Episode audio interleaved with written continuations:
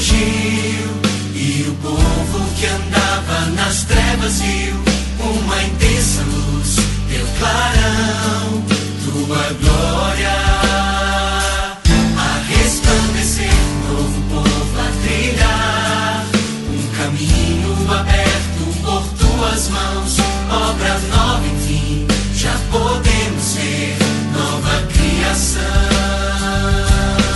A palavra de Deus é do livro de São Lucas, capítulo 19. Naquele tempo, Jesus entrou no templo e começou a expulsar os vendedores e disse: Está escrito: Minha casa será casa de oração. No entanto, vós fizestes dela um antro de ladrões. Jesus ensinava todos os dias no templo. Os sumos sacerdotes, os mestres da lei e os notáveis do povo procuravam modo de matá-lo, mas não sabiam o que fazer porque o povo todo ficava fascinado quando ouvia Jesus falar. Palavra da salvação. Glória a vós, Senhor.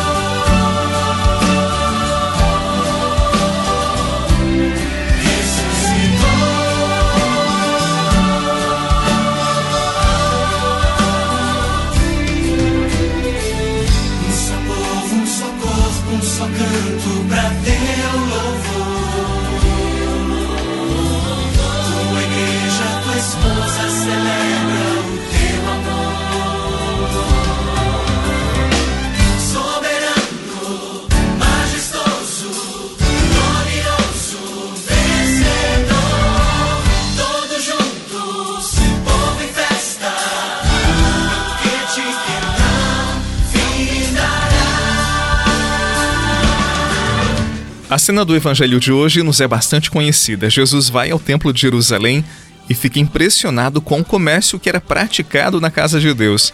Na sua quase totalidade, os peregrinos que iam até o templo, eles tinham um coração puro, lá eles experimentavam o amor de Deus. E outros, na absoluta ganância, eles desvirtuavam a missão e se aproveitavam da fé dos irmãos para ganhar mais dinheiro em nome de Deus. E tamanha foi a indignação de Jesus que os outros evangelhos falam que ele virou a mesa dos cambistas, fez um chicote, expulsou os mercenários da fé. Você sabe, infelizmente, este é um problema recorrente em muitas igrejas, em muitas religiões e um problema que envergonha todos nós. O problema é da igreja? Quem sabe em ter fé? Ou o problema é de Deus?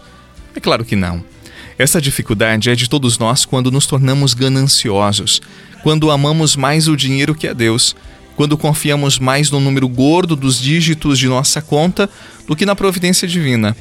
O triste é que acontece também com pessoas que se dizem religiosas.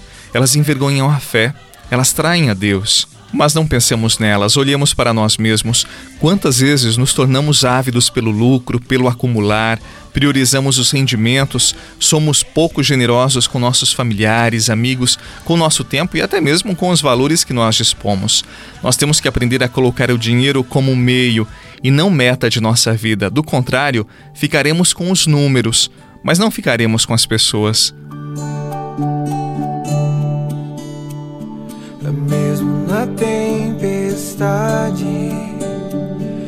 mesmo que se agite o mar, de louvo, de louvo em verdade. Mesmo longe meus, mesmo na solidão, de louvo, de louvo em verdade. pois somente eu tenho a ti. Tu és a minha Eu quero que você pense um pouquinho sobre aquilo que eu vou partilhar agora com você ao longo desse dia. Um coração ganancioso é sempre um coração solitário.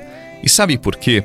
Porque não tendo verdadeiramente pessoas, esta pessoa procura segurança, afeto nos bens materiais ou na quantidade de bens. E esta pessoa encontra o que busca? Claro que não. Ela pode ter muito, mas é uma pessoa vazia lá dentro, no profundo do seu ser.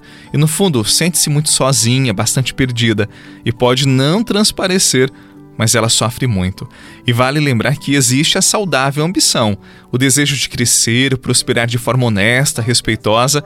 Isto é válido, é desejoso, é o progresso que nos ensina a igreja. Pense um pouquinho sobre isso ao longo do seu dia. Em nome do Pai, do Filho e do Espírito Santo. Amém. Uma excelente sexta-feira, um bom final de semana e até amanhã, se Deus quiser. Um abraço e até amanhã.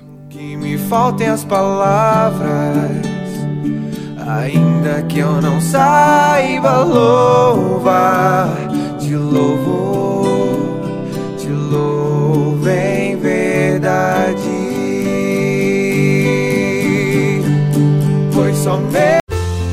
Você rezou com o Padre Eduardo Rocha, pároco da Catedral de Tubarão. Você pode acompanhar todos os dias pelo Spotify, Deezer, Castbox, Google Podcasts e YouTube. Basta procurar Oração da Manhã com o Padre Eduardo Rocha. E se preferir para receber pelo WhatsApp e Telegram, envie a palavra oração para 48 996 44 1433.